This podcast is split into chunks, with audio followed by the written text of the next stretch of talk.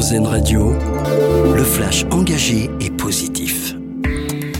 Bonjour à tous, quel parcours l'été prochain pour les coureurs du Tour de France Les organisateurs vont dévoiler le tracé de la 111e édition ce midi à Paris. On sait déjà que la course s'élancera de Florence en Italie le 29 juin avec une arrivée prévue le 21 juillet, non pas sur les Champs-Élysées à Paris en raison des JO, mais sur la promenade des Anglais à Nice. Clément Bonne veut renforcer les pouvoirs des agents de sécurité dans les transports pour faire face à la menace terroriste. Invité hier soir sur le plateau de l'émission Quotidien, le ministre des Transports assure travailler à des changements, notamment de règles juridiques, qui leur permettra à terme d'intervenir dans des situations où ils ne peuvent pas aujourd'hui. C'est le cas par exemple sur le parvis d'une gare. Les effectifs vont également être renforcés pour passer de 3000 actuellement à environ 3500.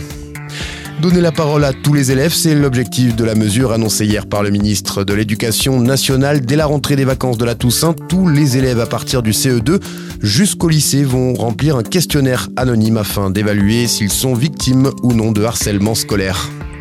Stellantis et Orano s'associent pour recycler les batteries de véhicules électriques. Le groupe automobile et le spécialiste du nucléaire vont créer une co-entreprise visant à valoriser les déchets issus des batteries usagées des véhicules et des gigafactories.